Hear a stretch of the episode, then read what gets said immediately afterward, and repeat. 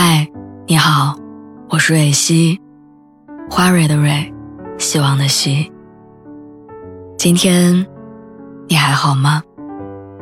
你可以在微信公众号和微博中搜索“蕊希”，每天晚上我都会用一段声音陪你入睡。听完今天的故事，祝你晚安，做个好梦。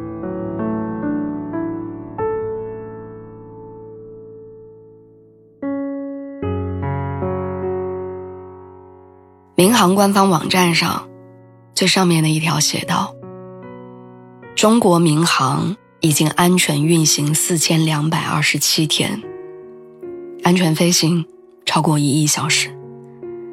但在二零二二年三月二十一号这一天，这个数字被打破。以前我在航空软件上查航班的起落飞行时间，查值机柜台在哪儿。”登机口在几号？要坐摆渡车，还是直接靠廊桥？延误状态隔三差五就会显示一次，赶上天气不好也会收到航班取消的提醒。在偶尔的情况下，会遇上一位轻车熟路的机长，然后带着全部乘客提前到达。我们抱怨过航班延误，耽误了安排好的行程，吐槽过。航班取消后滞留机场的窘迫，我们更不止一次的嫌弃过飞机餐不好吃，等行李的时间漫长。我们说过长途飞行真的很疲惫很累，却没有任何一次感慨过每一次平安降落都是莫大的运气。网上发出 MU 五七三五航班信息的时候，黑底白字。写着“失事”两个字，冷静又沉痛。两个小时的飞行时间其实并不长，一部电影的时间，一个午觉的功夫，看着窗外的白云之上，耳机里放着熟悉的音乐，空姐会问你：“苹果汁还是橙汁？”你刚刚收起小桌板，用不了多久就要打开遮光板，调整座椅靠背，然后准备降落。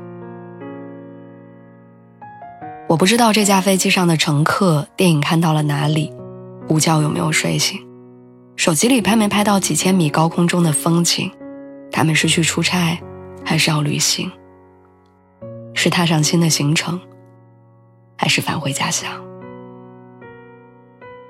这架飞机上有人可能在计划着晚上要吃什么、去哪里；有人整理着工作文件，准备着开会的信息；有人叮嘱家人说不用来接机，我打个车就回去了；有人想着取上行李就冲向爱人的怀抱；有人只是拉着箱子执行一次工作，希望不要被投诉，希望不要遇上检查；而有人这是他第一次。坐飞机，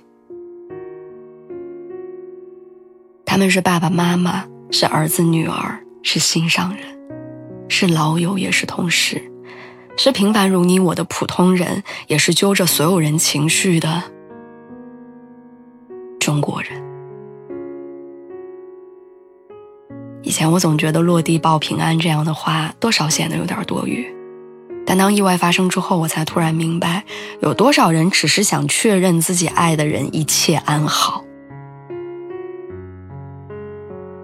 以前总觉得到家说一声会不会只是一句客套，但又有多少人上了车就真的没有再下来？以前觉得未来太远，时光太长，意外与我无关，死亡遥不可及。但又有多少人没有感受过漫长的时光，到不了他们向往的未来？五幺二汶川地震一共造成了六万九千二百二十七人死亡。二零二零年新冠疫情爆发以来，我国累计死亡人数是一万一千六百一十人。去年河南特大暴雨，有三百零二人因此丢掉生命。在我国。每六分钟就有一个人因为交通事故而死亡，每分钟都有人因为交通事故受伤或者残疾。这一连串的数字背后是一条生命，是千万个家庭，是无数声叹息。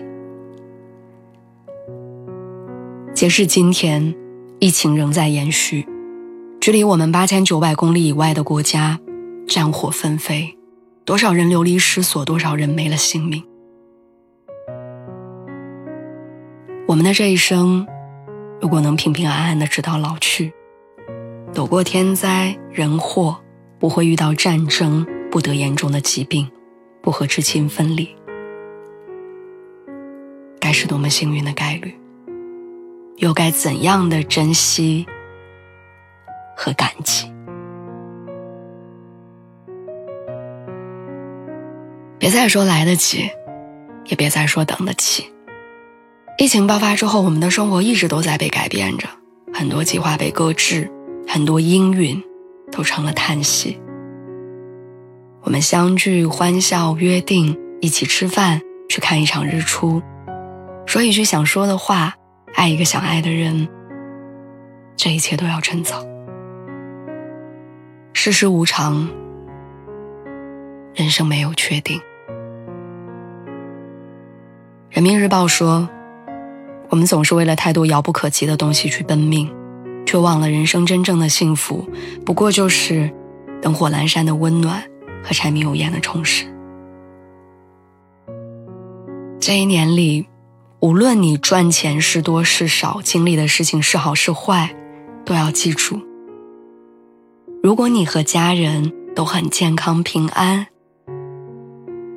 那就是最好的一年。最后，愿你我即使素未谋面，远隔千里，也能在各自的生活里平安。如常。